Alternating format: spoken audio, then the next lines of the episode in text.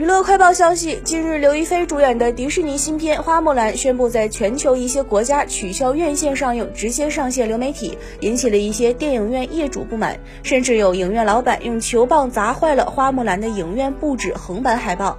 砸宣传板的男子是法国一家独立影院的老板。他知道花木兰直接上流媒体不走院线后感到很沮丧，表示自己的影院已经为该片做了数月宣传，一直希望这部电影的上映能帮助当地电影院的复兴。虽然如此，他还是指望着迪士尼的《王牌特工缘起》的上映。迪士尼 CEO 表示，花木兰的情况是独一无二，希望在新冠疫情期间不得不多次改变院线档期的情况下，把该片带给观众，也表达了对该片的高端付费点播交易，促进迪士尼的订阅。用户的提升等数字的兴趣。